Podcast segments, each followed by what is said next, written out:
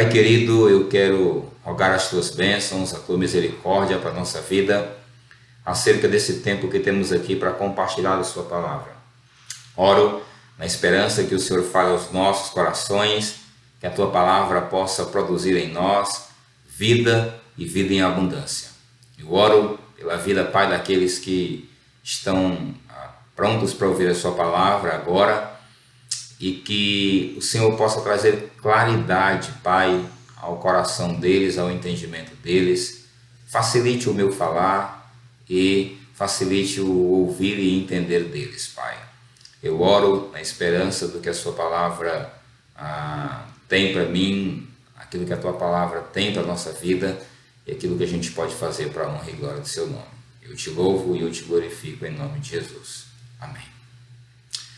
Muito bem, pessoal. Nós começamos na semana passada a falar do capítulo 8 do livro de Daniel. Nós estamos chegando ao fim do livro de Daniel e é importante a gente destacar para você, está ah, toda hora frisando esse aspecto do que a gente já tem falado Especialmente porque quando as pessoas pensam em escatologia ou quando as pessoas pensam no, no fim do mundo ou nos assuntos referentes ao Apocalipse, é, é, é bastante, é grande o número de pessoas que, que não conseguem ligar isso com Daniel.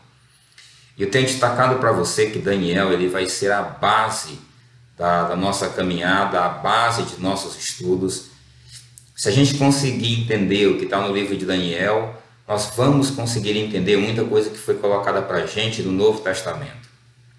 Então, especialmente quando a gente for falar de Apocalipse, porque os símbolos que aparecem em Daniel, eles vão aparecer também em Apocalipse, e aí vai ficar muito mais, vamos dizer assim, mais fácil o entendimento do que está acontecendo lá, tá bom? Então eu vou aqui recapitular algumas coisas para você do capítulo 8 nós falamos lá no capítulo 8, na, na semana passada, acerca da, da, nova visão que Deus estava dando para Daniel, ah, agora uma visão é, mais específica acerca daquilo que ele havia dado. A gente tinha falado lá no início que as visões do livro de, de Daniel elas vão ser visões que o Senhor deu lá em Nabucodonosor, capítulo 2, para Nabucodonosor. A, a visão no capítulo 2, ele deu a estátua que tinha a cabeça de ouro, o peito e os braços de prata, o ventre de bronze, e, e ele deu também as pernas de ferro e os pés, parte de ferro, parte de barro, e aí falou que uma pedra foi cortada sem o auxílio de mãos e lançada nos pés da estátua. Então ele apresenta todo ali o contexto dos, dos reinos que se levantarão de forma sucessiva.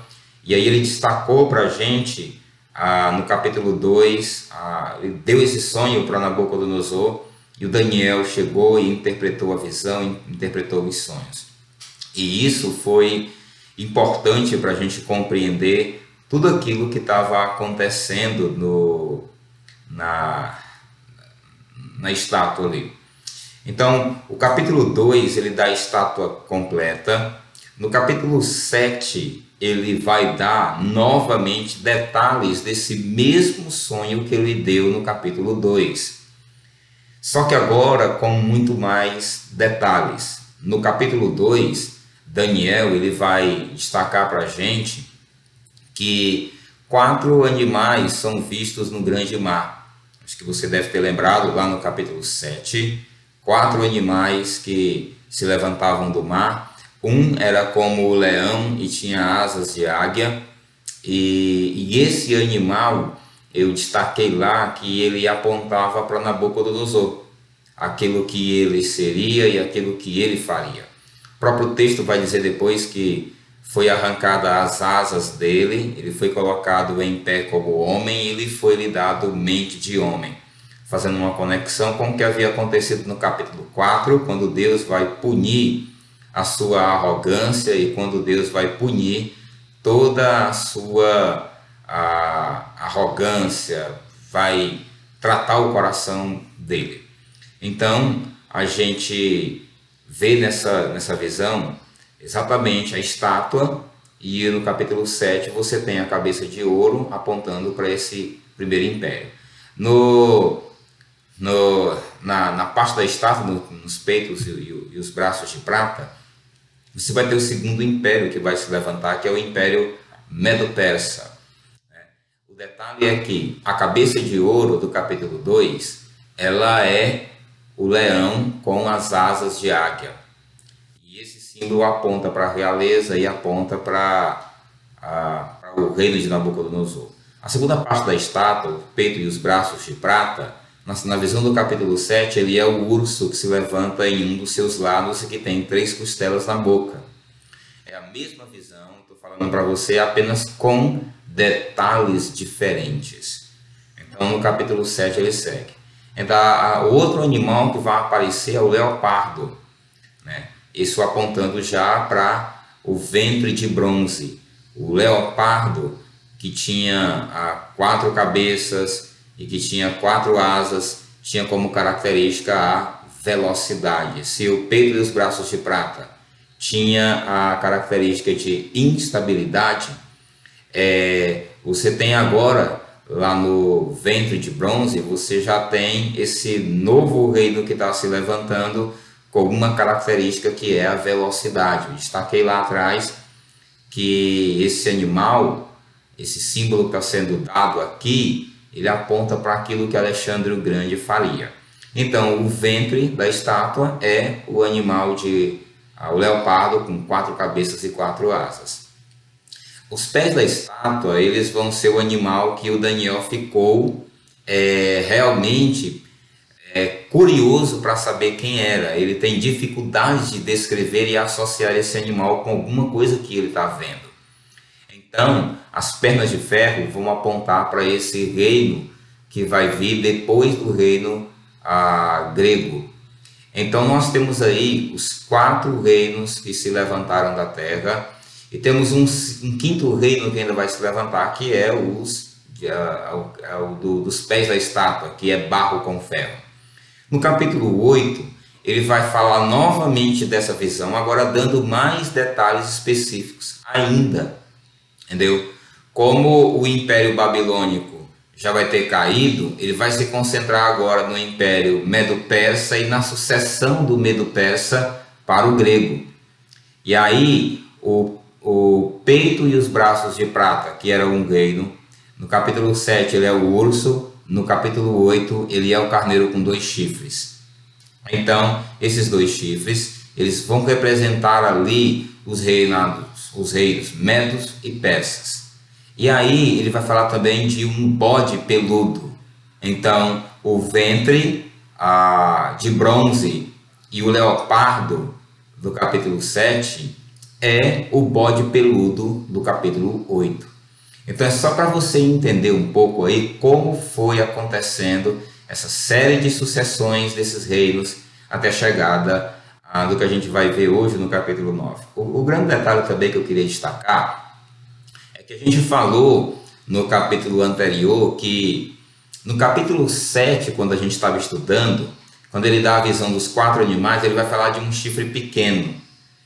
E aí, esse chifre pequeno, ele, quando você começa a ler o capítulo 8, novamente é mencionado ele. Só que o chifre pequeno que aparece no capítulo 7, ele é o anticristo. É, hoje nós vamos ver passar apenas de leve, porque na próxima live, do sábado que vem, o nosso desejo é concluir o livro de Daniel, para a gente já partir para as passagens do Novo Testamento.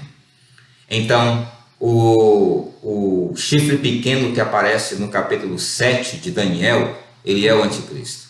Agora, o chifre pequeno que vai aparecer no capítulo 8, ele é o Antíoco Epifânio, porque o bode peludo, ele vai vir, ele vai colocar por terra o reinado medo-persa, e aí, nessa situação, é, o texto diz que esse chifre grande vai ser quebrado, e aí vai sair no lugar dele quatro generais, e esses quatro generais vão assumir o poder vão tocar para frente. Então, ah, eu destaquei para você na semana passada aqui dos Seleucidas. é quem vai sair, é da onde vai sair esse general, uh, o Antíoco Epifânio, que ele vai ter todo um desdobramento lá para frente, ele vai ser uma figura importante nessa no desdobramento da visão que Deus deu para Daniel. Né? Então é só para você recapitular, para a gente poder entender ah, como é que está sendo essa transição e como que a gente vai estar tá caminhando daqui para frente. Né? E aí hoje a gente vai é, destacar aqui sobre ah, o capítulo 9 de Daniel. O capítulo 9 de Daniel, ele é um capítulo fantástico, é um capítulo assim muito importante no desdobramento daquilo que a gente vai vai ver. Por que, que ele é importante? Porque o capítulo 9, ele vai falar de uma maneira panorâmica, mais completa acerca de tudo aquilo que vai acontecer até o fim de todas as coisas. Então, uma questão que vai ser muito relevante, muito importante, a gente entender, especialmente agora, em Daniel, as 70 semanas dele daqui para frente. O que a gente vai ver é, em muitos detalhes ali para frente, no Novo Testamento, vai ser desdobramento do que foi profetizado aqui, no livro de, de Daniel, certo? Especialmente aqui na questão das 70 semanas. Então, é muito importante que você possa compreender tudo aquilo que a gente vai estar tá falando, tudo aquilo que a gente vai estar tá destacando para você acerca dessas 70 semanas e a gente vai dar uma caminhada aqui no capítulo 9. Bom, quero lembrar para você, você pode estar fazendo a sua pergunta e a gente vai estar tá vendo aqui, tentando responder. Bom, ah, então vamos lá. Ah, interessante destacar inicialmente que ah, essa profecia ela é uma das mais importantes da Bíblia, porque ela vai mencionar dois aspectos da vinda do Messias. Ela vai falar esse aspecto da sua primeira vinda, né? como será a sua primeira vinda, e ele vai falar da segunda vinda de Cristo, né? apontando lá para o fim de todas as coisas, para o fim da última semana de Daniel. Bom, você vai entender com mais detalhes à medida que eu for destacando aqui para você. Então, eu quero que você abra sua Bíblia em Daniel capítulo 9 e nós vamos ler alguns trechos, nós não vamos ler o capítulo inteiro, é, nós não temos tempo em uma live de ler e apontar todos os detalhes ali que, que vão aparecendo nesse capítulo 9, mas eu gostaria que você pudesse ficar bem atento ao que a gente vai destacar aqui. Então a gente vai ler aqui aproximadamente até o versículo 13 e pontuando algumas coisas importantes desse, desse texto. Inicialmente eu quero ler com você versículo 1 e 2 e pontuar algumas coisas. Acompanhe comigo então a leitura do Daniel capítulo 9, versículos de 1 a 2. No primeiro ano de Dario, filho de Assuero, da linhagem dos Medos, o qual foi constituído rei sobre o reino dos caldeus, no primeiro ano do seu reinado, eu, Daniel, entendi pelos livros que o número de anos que falara o Senhor ao profeta Jeremias que havia de durar as assolações de Jerusalém eram de 70 anos. Aqui a gente já começa a entrar a um pouco naquilo que entrar na profecia e aqui vai ter alguns detalhes muito importantes e muito interessantes. Ele vai falar aqui do açoeiro, essa primeira parte que eu grifei aqui para você, que eu destaquei com em negrito, é importante porque ele, quando vai começar a leitura do capítulo 9, e Daniel faz isso algumas vezes aqui no livro, ele vai sempre associando as informações que ele vai dar com os períodos na história. Isso é importante por quê?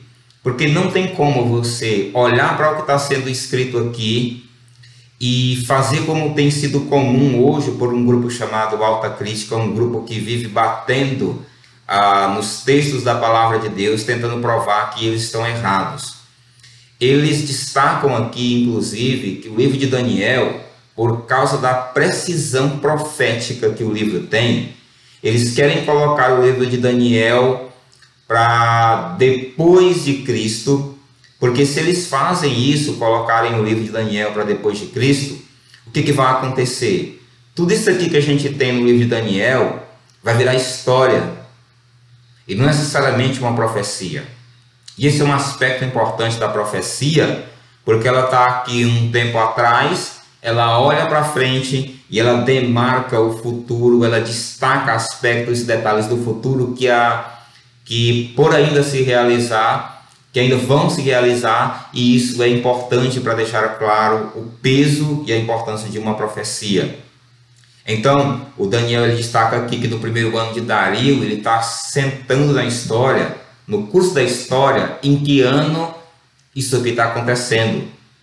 E aí ele vai dizer que pelos livros né, que ele leu, ele entendeu que as assolações de Jerusalém eram 70 anos.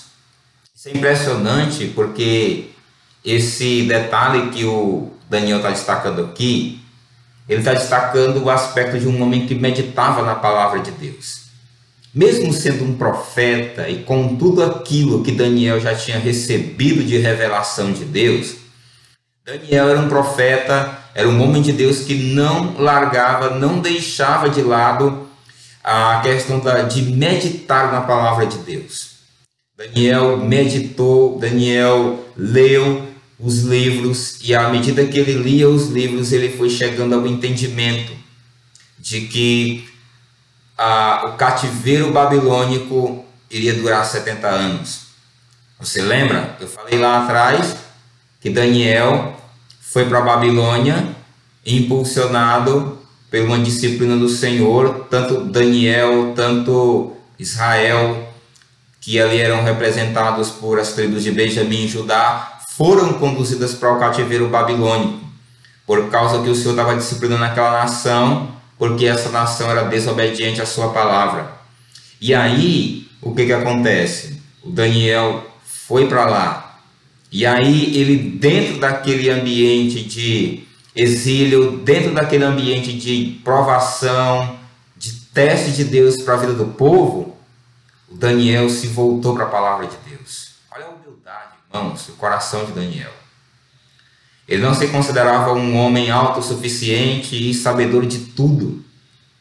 Mesmo que ele estava lá tendo revelações de Deus o tempo todo, ele não se achava no ápice da vida cristã. Digo, da vida, do relacionamento dele com Deus. Ele era alguém que se voltava para meditar na palavra. Isso é uma lição para nós. Às vezes o crente já com algum tempo de igreja, depois que foi batizado, ou aqui na nossa realidade, quem sabe até já fez o celebrando, já me batizei, já sou líder de cela, então agora eu já sou alto, já sei de tudo, já. E aqui a gente está vendo algo importante, Daniel chamando a nossa atenção, esse simples detalhe. Meditar na palavra. Josué 1,8 nos chama atenção exatamente para esse ponto. Medita na lei de dia e de noite. Daniel estava fazendo isso. Ele disse que entendeu o que estava acontecendo. À medida que ele meditava ali na palavra, ele foi tomando conhecimento da realidade que ele vivia. E tomando conhecimento disso, seus olhos se abriram. Ele entendeu o que Deus estava fazendo ali com o povo. Se quer entender o que está acontecendo com você hoje, medita na palavra de Deus. Isso vai ser relevante para você. Ele leu. E o que, é que ele leu? É, Daniel, ele leu os rolos aqui, os livros que ele leu, ele está lendo aqui a profecia de Jeremias. E aí, o texto que ele está lendo é Jeremias 25, hoje aqui para nós já organizado, é Jeremias 25, de 11 a 12, ele diz assim: Toda essa terra virá a ser um deserto e um espanto. Essas nações servirão ao rei da Babilônia 70 anos Acontecerá, porém, que quando se cumprirem 70 anos, castigarei a iniquidade do rei da Babilônia e dessa nação, diz o Senhor, como também o da terra dos caldeus. Farei deles ruínas perpétuas. Então, Daniel tinha dado essa profecia lá atrás, antes do cativeiro, antes do povo ir para o exílio. E o povo endureceu o coração. Então, Daniel, quando leu isso aqui, ele tomou o entendimento que o cativeiro babilônico ia durar 60 anos, 70 anos, que seria de 605 a 536. Agora o detalhe é que Daniel estava agora aqui, no capítulo 9, tendo esse entendimento pelos livros que ele leu, que faltava pouco tempo, coisa de aproximadamente 3, 4 anos, para o cativeiro chegar ao fim. E o que é um detalhe é que o povo eles não acordaram para isso. Eles não, não, não haviam entendido aonde estavam, por que estavam lá e por que estavam sofrendo. Isso era duro para o coração dele. Ele foi para o livro, ele foi para a palavra de Deus, ele compreendeu ao meditar na palavra e sabe o que efeito isso trouxe para o coração do profeta Daniel? Daniel vai ter uma atitude, irmãos, diferente, importante e natural na vida do servo de Deus. Ao ler a palavra, ao meditar na palavra e ao entender o que estava acontecendo na vida dele e na vida do povo dele, Daniel, ao tomar conhecimento do que Deus estava fazendo, do que Deus ia fazer, Daniel se quebranta diante de Deus em oração. Essa é mais uma atitude importante para a gente aprender com Daniel eu estou sempre fazendo essa exposição e trazendo para a sua vida, porque a gente não pode simplesmente ler o livro de Daniel de uma maneira qualquer, é lendo e aplicando e trazendo para a nossa vida. Isso nos inspira, irmãos, a ir para a palavra de uma maneira reverente. Daniel, quando tomou conhecimento, ele se quebranta diante do Senhor. E ele faz uma das orações mais lindas que a Bíblia registra. Né? e aspectos tão importantes nessa oração, elas vão destacar justamente a realidade que o povo vivia. Repare bem, a partir do versículo 3, a, como ele vai destacar. Ele lê e ele toma conhecimento do que leu e olha o que ele vai fazer. Voltei o rosto ao Senhor Deus, para o buscar com oração e súplicas, com jejum, com pano de saco e cinza Orei ao Senhor meu Deus, confessei e disse: Ah, Senhor Deus grande e temível, que guarda a aliança e a misericórdia para com os que te amam e guarda os teus mandamentos. Temos pecado e cometido iniquidade. Procedemos perversamente e fomos rebeldes, apartando-nos dos teus mandamentos e dos teus juízos. E não, damos, não demos ouvidos aos teus servos, os profetas, que em teu nome falaram aos reis nossos príncipes e nossos pais, como também a todo o povo dessa terra. Versículos de 7 a 8. A ti, ó Senhor, pertence a justiça, mas a nós o corar de vergonha, como hoje se vê. Aos homens de Judá, os moradores de Jerusalém, todo Israel, quer os de perto, quer os de longe, em todas as terras por onde os tem lançado por causa das suas transgressões que cometeram contra ti. Ó Senhor, a nós pertence o corar de vergonha, aos nossos reis, aos nossos príncipes, aos nossos pais, porque temos pecado contra ti. Versículo de 9 a 12. Ao Senhor nosso Deus pertence a misericórdia e o perdão, pois nós temos pois nos temos rebelado contra ele e não obedecemos à voz do Senhor nosso Deus para andarmos nas suas leis que nos deu por intermédio dos seus servos os profetas. Sim, todo Israel transgrediu a tua lei, desviando-se para não obedecer a tua voz. Por isso a maldição e as imprecações que estão escritas na lei de Moisés, servo de Deus, se derramaram sobre nós, porque temos pecado contra ti. Finalmente, versículo 13. Ele confirmou a sua palavra que foi contra nós e contra os nossos juízes que nos julgavam e fez vir sobre nós grande mal, porquanto nunca debaixo de todo o céu aconteceu o que se deu em Jerusalém. Como está escrito na lei de Moisés, todo esse mal nos sobreveio. Apesar disso, não temos implorado o favor do Senhor nosso Deus, para nos convertermos das nossas iniquidades e nos aplicarmos à tua verdade. Irmãos, Daniel destaca aqui nessa oração vários aspectos importantes, detalhes que são extremamente relevantes para a nossa vida. Nós não temos como entrar em todos os detalhes, mas eu quero voltar aqui um pouco com você lá no, nos versículos iniciais de 3 a 6 e pontuar alguns detalhes que vão ser importantes para você entender o pano de fundo histórico aonde Daniel está. Por que, que ele, ao tomar conhecimento da profecia de Jeremias e, e entender que aquilo estava se referindo aos 70 anos de cativeiro do povo babilônico, ali do povo de Israel na Babilônia, por que, que ele tem a atitude que ele tem? Já aqui nos versículos iniciais, de 3 a 6, ele vai destacar, ele volta o rosto, ele tem um contato com a palavra de Deus, a palavra provoca esse quebrantamento na vida dele por causa das informações que ele tem ali. E ele vai orar, e ele vai se quebrantar diante de Deus. Isso é marcante porque isso é o que a palavra de Deus produz na vida do crente.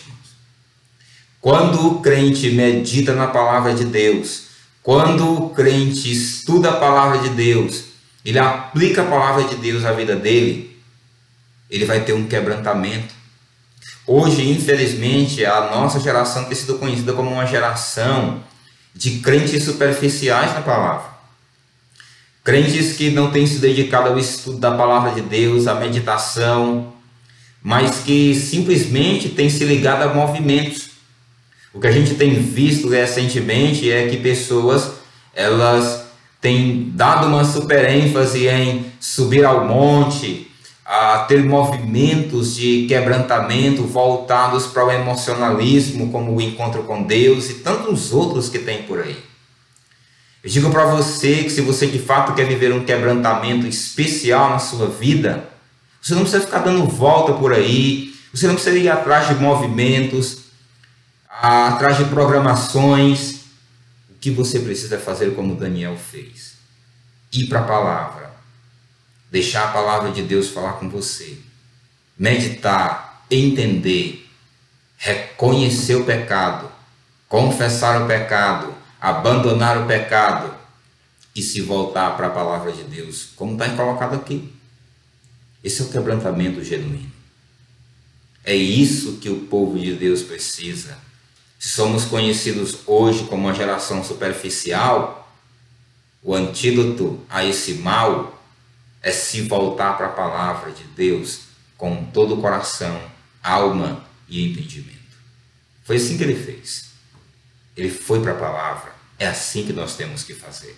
Daniel destaca esses aspectos importantes e o quebrantamento dele, a busca pelo Senhor e o descanso do coração de Daniel enquanto se quebrantava, não era aquilo que ele poderia produzir como um servo de Deus, mas ele descansava na justiça e na misericórdia do nosso Deus.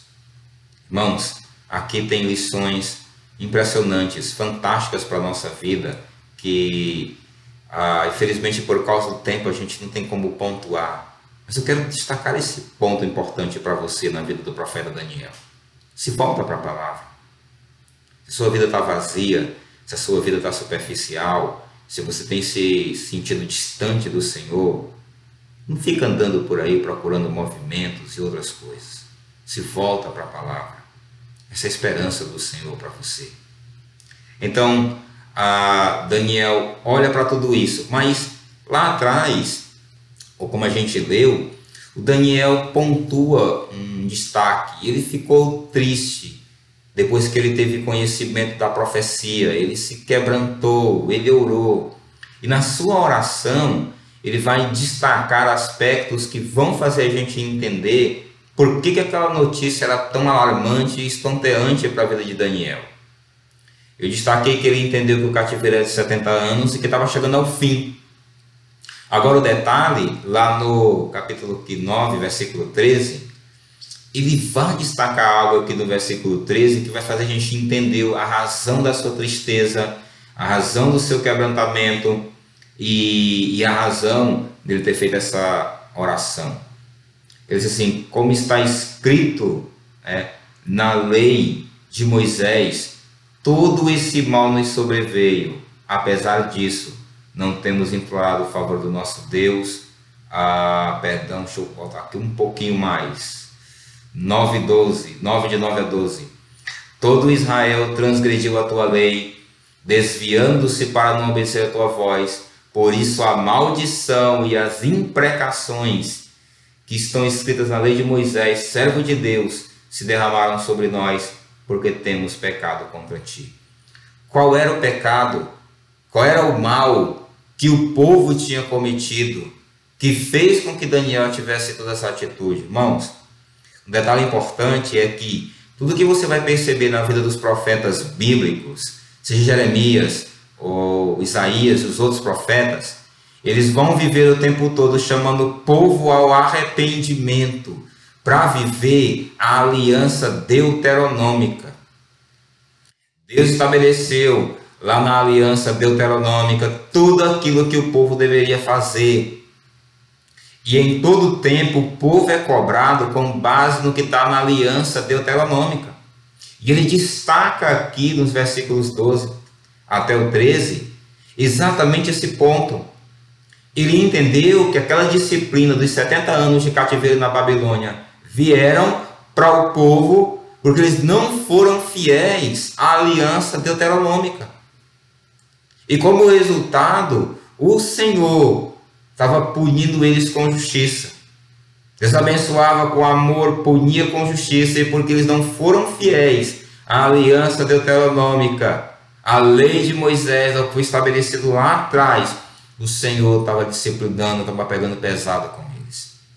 E o que era estarrecedor para Daniel é que o povo não abriu os olhos para entender que a miséria deles era resultado da infidelidade deles a Deus, como também não tinha acordado para se voltar para a verdade, para se voltar para a palavra, e o homem de Deus, ao tomar conhecimento de tudo isso, ele se joga aos pés do Senhor e se quebrando.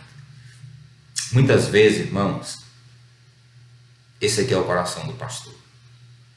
Às vezes o nosso olhar de estar tá pregando, estar tá chamando o povo ao arrependimento, levando eles a olhar, levando o povo a enxergar o que a palavra de Deus está dizendo, chamando o povo a viver a palavra.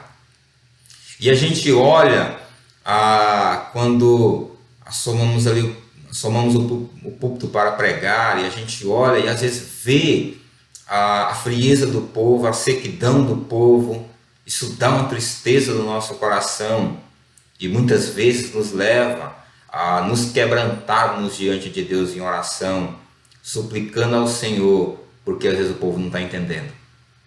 O Senhor está voltando e o povo continua vivendo a vida como se Jesus não fosse voltar. Isso é dolorido para o pastor, o profeta de Deus dessa geração, que é o pastor. Então, querido, isso aqui era sério. Isso moveu o coração de Daniel. E Daniel, quando se voltou para fazer essa oração, ele não se excluiu. Ele não, não tirou fora o corpo. Ele diz: temos pecado contra o Senhor. Por quê? Porque ele estava lá, na Babilônia. Ele foi levado. Ele estava junto com o povo. Ele se incluiu no processo. E ele clamou ao Senhor pela vida daquele povo. Essa era a razão da tristeza do profeta Jeremias, perdão, do profeta Daniel, quando leu Jeremias. Essa era a agonia do coração dele. O cativeiro estava acabando. E como ele frisa aqui, Daniel 9:13, ele destaca, como está escrito na lei de Moisés, todo esse mal me sobreveio, apesar disso, não temos implorado o favor do Senhor nosso Deus. Então ele estava implorando o favor do Senhor. Porque o povo não se colocou diante do Senhor, não se voltou para o Senhor. E Daniel estava fazendo isso. E ele diz: Nosso Deus, para nos convertermos às nossas iniquidades e nos aplicarmos à verdade. Aqui já é uma dica para a gente, você vê lá na frente. O apóstolo Paulo falando do despojar e do revestir, e a gente já encontra detalhes disso aqui. Converter, se arrepender, dos pecados, das iniquidades, parar com a prática pecaminosa e se aplicar, ou aplicar a sua vida numa busca pela prática da verdade. Era um cenário para Daniel, era terrível ver tudo aquilo e era desanimador para o coração dele. Essas são lições importantes para a nossa vida, irmãos. ao olhar todo o cenário, você às vezes está assim, diante de, de provações, de lutas, de sofrimentos, de dificuldades na sua vida cristã, e aí você não para para olhar o que, que Deus está dizendo na palavra dele para você. E aí, como resultado disso, você permanece no erro, você permanece no problema. Aqui tem esperança para nós, porque Daniel está nos mostrando como fazer. Você precisa reconhecer, confessar, abandonar e se aplicar a uma vida de prática da palavra do Senhor. E isso vai produzir no seu coração o efeito necessário para você conduzir a sua vida uma vida de a contentamento no Senhor, alegria no Senhor e desenvolver uma vida que agrade ao Senhor. Daniel chorou, lamentou, o povo não estava entendendo isso, porque o povo lá não lia a palavra. O povo não estava buscando o Senhor. E o Daniel estava buscando o Senhor. Então, irmãos, são lições preciosas para a nossa vida.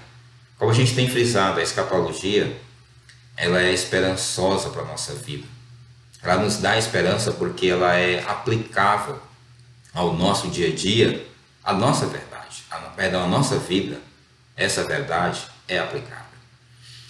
Ah, no capítulo 9, ainda, nos versículos de 23 até 27, a gente vai ver exatamente depois dessa oração de quebrantamento de Daniel, nós vamos ver aspectos importantes da profecia do futuro agora, das 70 semanas, de maneira propriamente dita.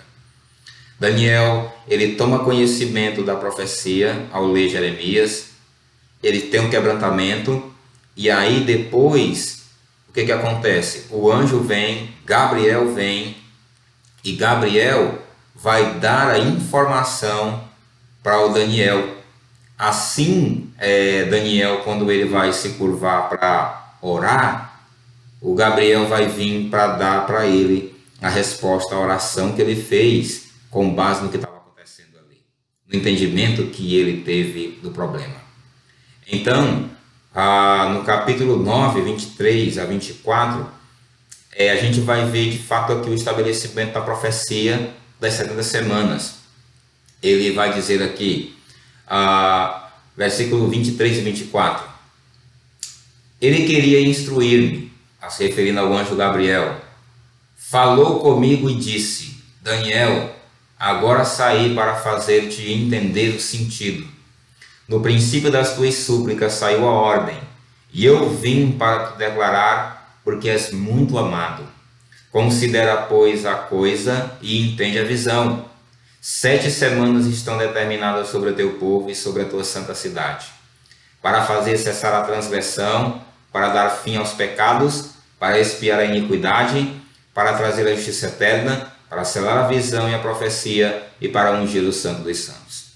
Detalhe importante aqui é o Daniel está lá se quebrantando, orando, apresentando o pecado dele, o do povo, da nação. Ele se curva, e ele a busca o Senhor, se volta para o Senhor. O que é natural o servo de Deus quando ele é, reconhece o seu pecado, o seu estado pecaminoso, e aí ele se volta para o Senhor em oração. Ah, quando esse servo se volta para a palavra, se volta para o Senhor em oração, o que, que vai acontecer? Deus vai responder. E Deus fez isso aqui. Deus mandou o anjo Gabriel para poder responder. E o detalhe do que o texto diz aqui é que o, Gabriel dá um detalhe aqui de uma informação a, do que estava acontecendo lá no céu, no trono de Deus. Ele fala assim, ele chega e ele traz a informação para Daniel. Ele fala assim, no princípio das tuas súplicas saiu a ordem. O Daniel começou a se curvar para orar e Deus chama o Gabriel e manda ele lá dar notícia para o Daniel. O Gabriel vem e ele vai trazer a informação para ele. Isso é especial porque você lembra do Salmo 139, versículos iniciais, 1 a 5, ele vai dizer: Ainda a palavra não me, não me chegou à língua e o Senhor já a conhece toda. O Senhor tomando conhecimento por causa do aspecto, do atributo que ele tem da onisciência, ele toma conhecimento do que Daniel ainda vai dizer e ele envia o anjo para poder dizer para Daniel, para responder ao que ele vai pedir na oração. E ele não estava pedindo aqui por nada pessoal, ele tava, estava pedindo pela nação, por causa do pecado, porque o povo não entendeu a palavra, porque o povo abandonou a lei, porque o povo quebrou a aliança feita lá atrás, e por causa daquilo, tanto ele quanto os reis, os príncipes, haviam sido ali ah, levados cativos para a Babilônia, estavam pagando ali. Então ele chega e ele vai falar. O detalhe é que o anjo ele vai destacar aqui um aspecto. Ele saiu lá do trono de Deus para fazer Daniel entender o sentido da revelação. E isso é importante. De fato, Deus quer que quando a gente leia a sua palavra, né, ele quer que a gente entenda. Esse é um aspecto importante. Ele vai frisar isso em alguns momentos na profecia, constantemente para Daniel, não apenas no capítulo 9, mas nos capítulos ah, para frente ele vai destacar esse mesmo detalhe. Considera, entende, entendeu? É para considerar, é para entender a visão. E aí considera, pois, a coisa e entende a visão. Aí ele vai dizer: 70 semanas estão determinadas sobre o teu povo e sobre a tua santa cidade.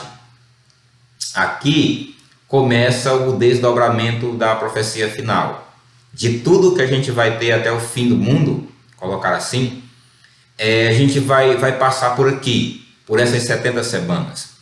É, eu quero destacar inicialmente que, quando ele usa aqui a palavra a, semanas, é o hebraico shabuim, e a ideia, literalmente, é unidade de sete. E, e essa expressão semanas aqui, ela não se refere a dias aos dias, aos sete dias da semana, como a gente tem. Mas é uma expressão que, que tem a ideia de semanas de anos. Então, o que ele está colocando aqui, está fazendo aqui, não é uma referência aos 70 anos do cativeiro, embora também lá sejam, semanas, sejam 70 anos.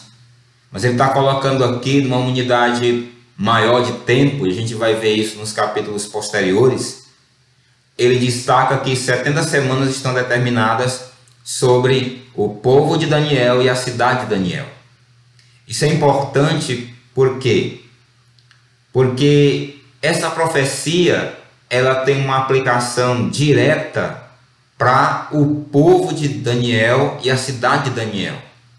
A gente quando for falar lá na frente sobre o arrebatamento, sobre ah, toda aquela questão que envolve a igreja vai subir antes da tribulação ou a igreja não vai passar pela tribulação. Existe todo um conflito nisso aí. Essa aqui é a resposta. Porque quando ele dá 70 semanas aqui, ele vai fazer uma divisão um pouco mais para frente como é que isso aqui vai acontecer. Então, 70 semanas estão determinadas sobre o povo de Daniel e a cidade de Daniel. Quem é o povo de Daniel? É Israel. Quem é a, é, quem é a cidade de Daniel? Jerusalém. Então, o cumprimento direto disso aqui é, tem a ver com o povo de Daniel e com a cidade de Daniel. Embora tudo isso que vai acontecer vá ter também uma influência direta do mundo com os descrentes envolvidos nesse processo aqui. Então lá para frente a gente vai deixar isso mais claro para você. Eu não vou mexer agora para não bagunçar a sua cabeça, mas o que eu quero que você entenda aqui é que essas 70 semanas que estão determinadas sobre o povo de Daniel têm aplicação direta sobre a nação de Israel e sobre a cidade de Jerusalém, com o templo, com tudo que tem lá. Então, ele vai destacar Aí o detalhe que ele vai dizer é que essas 70 semanas elas estão determinadas sobre o povo dele e a cidade dele para fazer cessar a transgressão, para dar fim aos pecados, para expiar a iniquidade, para trazer justiça eterna, para selar a visão, a profecia, para ungir o santo dos santos. Essa parte final já dá para a gente entender que não é relacionada ao cativeiro, porque ele vai falar da justiça eterna, a expiação dos pecados, e a gente sabe que isso só, só tem relevância, só tem cumprimento lá na pessoa de Cristo. Então, como o Messias ainda não veio, a gente fica fácil entender que isso aqui está se referindo a tempos que ainda ah, vão vir, que vão acontecer, tempos distantes, não necessariamente tempos que estão ali relacionados ao período de Daniel. Então, ele vai destacar aqui os objetivos futuros dessa profecia são cessar a transgressão, né? É, que seria aqui, por fim, a apostasia dos judeus. A gente falou lá atrás que o Antíoco Epifânio ele ia vir e, e ele ia surgir e ele ia oprimir, ia fazer toda a, a um tempo de, de dor e sofrimento para o povo e ele ia a, sacrificar uma porca né, lá no, no templo dos judeus, ia profanar o templo. E aí, esse detalhe de fazer cessar a transgressão vai estar apontando para isso que vai acontecer lá na frente, né, que seria a ideia de por fim a apostasia dos judeus, o homem da apostasia que vai vir.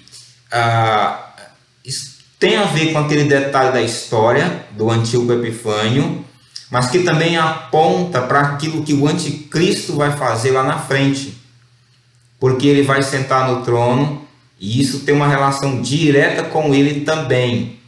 Eu destaquei lá atrás para você que pessoas se levantaram ao longo da história é, e eles tinham aspectos é, que eram muito claros com o anticristo, que tinham uma relevância muito grande com o que o anticristo faria. O antigo Epifânio foi um. Então a apostasia dos judeus está se relacionando diretamente não apenas ao que aconteceria com o antigo Epifânio, mas aquilo que o anticristo vai fazer também lá na frente, lá na época da tribulação. Então dar fim aos pecados está relacionado ao triunfo final do reino de Deus e o fim da era humana. Porque com o estabelecimento do reino eterno de Deus, não vai haver mais pecado. A espiar a iniquidade se refere à morte de Cristo na cruz. Aquilo que o Senhor ia fazer, Zacarias 12, 10 diz isso, Romanos 11, de 28 a 27, são textos que apontam para isso também. Trazer a justiça eterna, uma referência ao reino milenar de Jesus, né, de Jeremias 23, 5 a 6, ele faz essa referência. Será a visão e a profecia estão ligadas à ideia da autentificação, de, de autenticar essa mensagem, essa profecia uh, e autenticar de maneira divina. Deus estava autenticando tudo o que ia acontecer. E ungir o Santo dos Santos, que de fato tem a ver com essa restauração uh, da nação com o povo de Deus na adoração. Né? E então, esses são aspectos importantes aqui. Então, como eu falei para você, agora nos versículos 25 e 27, ele vai demarcar algumas questões dessas 70 semanas. Então, sabe e entende, desde a saída da ordem para restaurar e para edificar Jerusalém até o ungido ao príncipe, sete semanas e sessenta e duas semanas. As praças e as circunvalações se reedificarão, mas em tempos angustiosos depois das 62 semanas será morto o ungido, e já não estará. E o povo de um príncipe que há de vir destruirá a cidade e o santuário, e o seu fim será num dilúvio. Até o fim haverá guerra e desolações são determinadas. Então, a gente vê aqui o detalhe. Ele disse lá que havia 70 semanas, elas estariam determinadas sobre o povo de Daniel e a cidade de Daniel. Aqui ele vai destacar como é que isso vai acontecendo.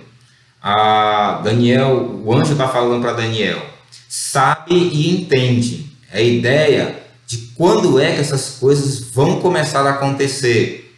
Tudo que está relacionado a essas 70 semanas. Aí ele diz, ele demarca desde a saída da ordem para restaurar e para edificar Jerusalém até ungido. Aqui ele vai destacar o detalhe importante. Quando Neemias, lá no capítulo 2, ele recebe a ordem a, de Artaxerxes para sair, para reedificar os muros de Jerusalém, ele estava destacando que a partir daquele momento da saída da ordem, essas 70 semanas começariam a ser contadas. Ele deu as 70 semanas e ele disse: quando é que elas vão começar a ser contadas? A partir do momento que sair a ordem para reconstruir, para edificar Jerusalém, aqui começa. E aí ele vai dar um destaque importante, que, que essas semanas ele vai colocar aqui, são sete semanas e sessenta e duas semanas. Dessas 70 semanas, ele marca o momento de acontecer, lá com a saída da ordem.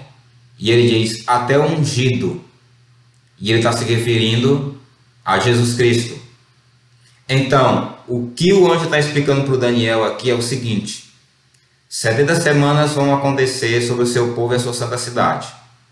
Quando é que começa? Quando sair o decreto quando sair a ordem para edificar Jerusalém, começa a contar. E ele detalha: 7 mais 62 semanas. Então a gente aprendeu né, que 7 mais 62 são 69. Se tem 70 e aqui ele está destacando apenas 7 semanas mais 62, então a gente tem 69 semanas que já vão estar demarcadas por Daniel. Saiu a, o decreto, começa a contar. Quando Jesus, que é o ungido, ele vai estar entrando em Jerusalém, na entrada triunfal de Jerusalém, ali se completa a semana de número 69. É? Tem toda uma conta e tem todo um raciocínio aqui que ia confundir mais a sua cabeça para a gente entender esse dia. Mas eu vou tentar fazer isso um pouco mais para frente com mais detalhes. Então, o que eu quero que você entenda agora é que a profecia foi dada 70 semanas. Quando sai a ordem, o relógio profético começa a contar e o, quando o Messias entra em Jerusalém, tem se completado a semana de número 69. Então fica faltando uma semana para se completar a profecia das 70. Essa última semana que falta é aquilo que a gente vai ver lá no livro de Apocalipse, a partir do capítulo 4 em diante. Tá? Então, o que eu estou dizendo para você é que nós estamos na semana de número 69 e está faltando uma, nós estamos vivendo hoje um intervalo profético. E aí a gente vai ver lá na frente quando é que a, o relógio profético vai começar a voltar a rodar, porque aqui ele deu a informação quando é que ele ia começar, na saída da ordem, e até ungido, então ele determinou ali. Então ali parou, com a entrada triunfal de Jesus. Então da entrada triunfal de Jesus até o seu tempo ali, ele morreu, ressuscitou, foi para o céu, de lá para cá, nós estamos vivendo um intervalo profético Estamos esperando o ponto que Deus vai determinar para recomeçar a contar essa última semana que falta, que serão de sete anos. Tá bom? Então, espero que você esteja compreendendo aqui de maneira bem clara. Então, ah, para que você entenda direitinho. Ao príncipe, é, sete semanas e sessenta e duas, as praças e as circunvalações se reedificarão, mas em tempos angustiosos. Então ele volta aqui a destacar que desde a saída da ordem lá com Artaxerxes no livro de Neemias, detalhe, o Xerxes aqui, que é o Açoeiro, ele não é o mesmo do livro de Esté. Esse aqui é outro. E então ele recebe e ele destaca um detalhe, que durante esse tempo, até a reconstrução dos muros de Jerusalém, do templo, tudo isso vai acontecer mas em tempos angustiosos. E aí ele traz uma informação que era diferente, que depois das 62 semanas será morto ungido, já não estará. Então ele bate o martelo, Jesus vai entrar em Jerusalém, o ungido e o Messias vai morrer. E essa era uma informação estonteante para o povo de Israel Porque como é que é que o Messias, que a gente aguarda tanto, ele vai morrer? E aí, o povo de um príncipe que há de vir destruirá a cidade e o santuário, e o seu fim será num dilúvio. E até o fim haverá a guerra, as desolações são determinadas. Nessa parte da profecia, é o povo de um príncipe. Ele está fazendo aqui uma referência direta, e a gente sabe disso até pela, questão histórica, olhando hoje para trás. E aqui é uma referência ao, ao que vai acontecer no ano 70, é, quando o general Tito ele vai destruir ali ah, o templo em Jerusalém. E esse é um aspecto que Daniel está tá recebendo do anjo e está sendo antecipado para ele. Então, até o príncipe, esse príncipe que há de vir, ele é um detalhe interessante, irmãos, porque você lembra lá atrás, quando a gente foi falando dos reinos que iam se suceder, ele foi dando a, a dica de transição do babilônico para o medo persa e do medo persa para o grego. Mas ele não deu nenhuma dica do grego para o romano. E aqui a dica aparece: o povo de um príncipe que há de vir. Era a dica, porque exatamente aqui entraria a questão do domínio do Império Romano e o príncipe que havia de vir e destruir a cidade e o santuário demarcava exatamente a, a sucessão desse novo reino. Então, ele vai dando esse destaque importante aqui na profecia. Ah, o versículo 27, ele vai dar detalhes agora do que o anticristo fará. Ele fará firme aliança com muitos por uma semana. Na metade da semana fará cessar o sacrifício e a oferta de manjares sobre as asas da abominação, virá o assolador, até que a destruição que está determinada se derrame sobre ele. Então, com o, o, o, fim das 62 semanas, a gente fica na expectativa do começo da última semana, que são as coisas que estão descritas lá em Apocalipse. E o grande detalhe é que ele está falando agora na parte final da profecia que ele fará firme aliança com muitos. Eu acabei de falar para você que pessoas vão se levantar na história e vão ter aspectos parecidos com o, o anticristo. É, o, o Tito com relação à sua destruição e algum e tanto o Antíoco Epifânio, eles vão ter características da maldade daquilo que o anticristo vai fazer com o povo de Deus é, nessa última semana que está faltando para se completar as 70, o anticristo ele vai se levantar e ele vai fazer aliança com o povo de Deus por uma semana. E a ideia dessa semana aqui são sete anos que vão que vai durar esse período a, da última semana. E ele vai fazer aliança com muitos por uma semana. Repare que o acordo que ele vai fazer é de uma semana. Mas como é próprio do diabo e do anticristo, a mentira e o engano se manifestarão também naqueles dias. Eu vou falar que na metade da semana ele vai quebrar o acordo que ele fez, a aliança. E aí o que, que vai acontecer? Ele vai fazer cessar o sacrifício, a oferta de manjares e sobre as asas da abominação virá o assolador, até que a destruição que está determinada sobre ele, que está determinada se derrame sobre ele. Então, a, esse anticristo ele vai quebrar a aliança no meio da semana, e a gente sabe que a metade de sete é três e meio, então se são sete anos, a metade do, dos sete anos, quando durar três anos e meio, o anticristo ele vai quebrar a sua aliança, e ele vai querer entrar no templo, ser adorado como Deus, ele vai instaurar uma perseguição contra o povo de Deus. Tal qual foi com, com Tito, tal qual foi com Antíoco Epifânio, e ao longo da história, é, o povo de Deus sendo perseguido, maltratado, morto, preso, enfim. Então, ah, o que eu queria que você entendesse daqui até agora é isso. Eu não vou entrar nos detalhes do anticristo, porque a gente vai fazer isso na próxima live do sábado que vem. Vou pegar aspectos do capítulo 7, ah, do capítulo 9 e aquilo que já tem lá para o capítulo 10 a 12, especialmente o 11. E aí a gente vai pormenorizar mais detalhes sobre o anticristo nessa última semana. Bem, eu espero que você possa ter ah, conseguido organizar na sua cabeça de modo claro.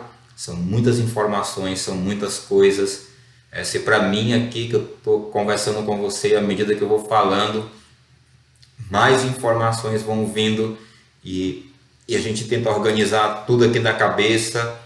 Ah, imagina você que está aí do outro lado, ouvindo tudo isso e tentando se achar, se organizar. Mas eu acredito que, como a gente tem esse recurso que está gravado, você pode voltar, rever né?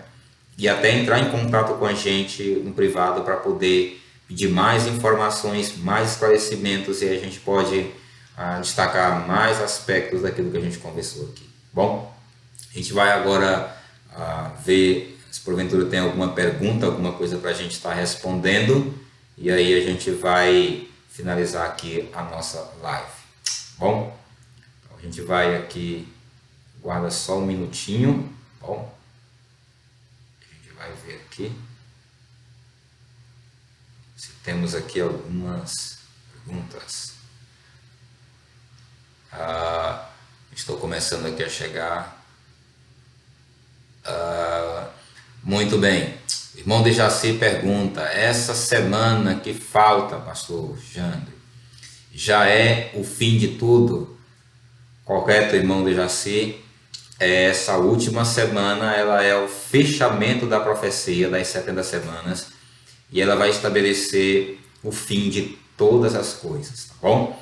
Quando a gente começar a estudar o livro de Apocalipse, é, que vai ser essa última semana de Daniel, aí a gente vai pormenorizar algumas questões aqui para vocês irem entendendo, tá bom? Mas está correto, essa última semana que falta é o fim de todas as coisas. E como é que fica as revelações de João em Apocalipse? é como eu estava falando para vocês, é, que essa última semana que Deus vai revelar para João, lá na, na ilha de Patmos, uma, a revelação ali é dada em duas partes. A primeira parte, nos versículos, nos capítulos de 1 a 3, ele vai ter uma revelação na ilha de Patmos, e do 4 em diante, ele vai ter uma visão do céu para o que vai acontecer na terra né? tanto do céu, do que está lá no céu, como do que vai acontecer aqui na terra. E essas revelações, elas vão ser o fechamento é, de todas as coisas. Né? Ela é a, a última semana da, de Daniel. E Deus deu o privilégio para João trazer as informações para a gente dessa última semana. Bom, o período de reconstrução de Jerusalém acontecerá na primeira semana? A pergunta aqui do nosso querido pastor Dário. É, é, é importante destacar aqui que quando a gente olha para trás, houve ah, algumas reconstruções do templo. A gente teve ali a, a construção do primeiro templo com Salomão, tivemos a construção do segundo templo com Zorobabel, e aí houve a destruição desse templo. Herodes reconstrói ele com 40 anos. E aí, o que, que vai acontecer? Na, na, na semana, essa última semana, vai haver a reconstrução de mais um templo, do quarto templo do povo de, de Deus. Então, inclusive, o anticristo ele vai entrar nesse templo e ele no meio da semana ele vai fazer cessar o sacrifício e as ofertas de manjares, porque ele vai ser, querer ser adorado como Deus e exatamente ali o povo de Deus, a ficha do povo de Deus vai cair. Então essa reconstrução ela vai acontecer também nessa semana, nessa última semana do, do livro de Daniel que, que a gente compartilhou aqui com você. Deixa eu ver se eu tenho mais aqui alguma. Ah, boa! Manati disse que está estudando o livro de Daniel, isso é fantástico, irmãos. Vamos todo mundo junto aqui com a irmã Nati estudar esse livro, ele tem sido importante.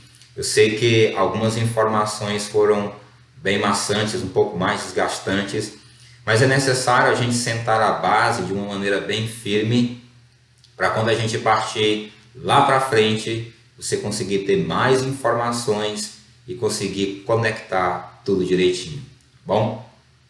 Ah, muito bem, deixa eu ver se temos mais alguma pergunta aqui para a gente seguir. Ah, muito bem, até agora essas perguntas. E queridos, louvado seja Deus por tudo aquilo que a gente tem compartilhado com vocês.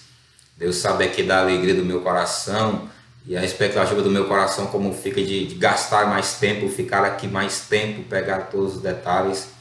Mas a gente vai tentar fazer isso à medida que as coisas vão se desenrolando aqui nas nossas lives, tá bom? Então, que Deus abençoe você, Deus fortaleça você para compreender, lembrar daquilo que foi dito ao profeta Daniel, que nós devemos meditar nesse livro, procurar saber o que está escrito nele e entender. Não apenas no livro de Daniel, mas em toda a Bíblia, em toda a palavra de Deus. Que o Espírito do nosso Deus ilumine o seu entendimento para compreender a palavra dele. Bem,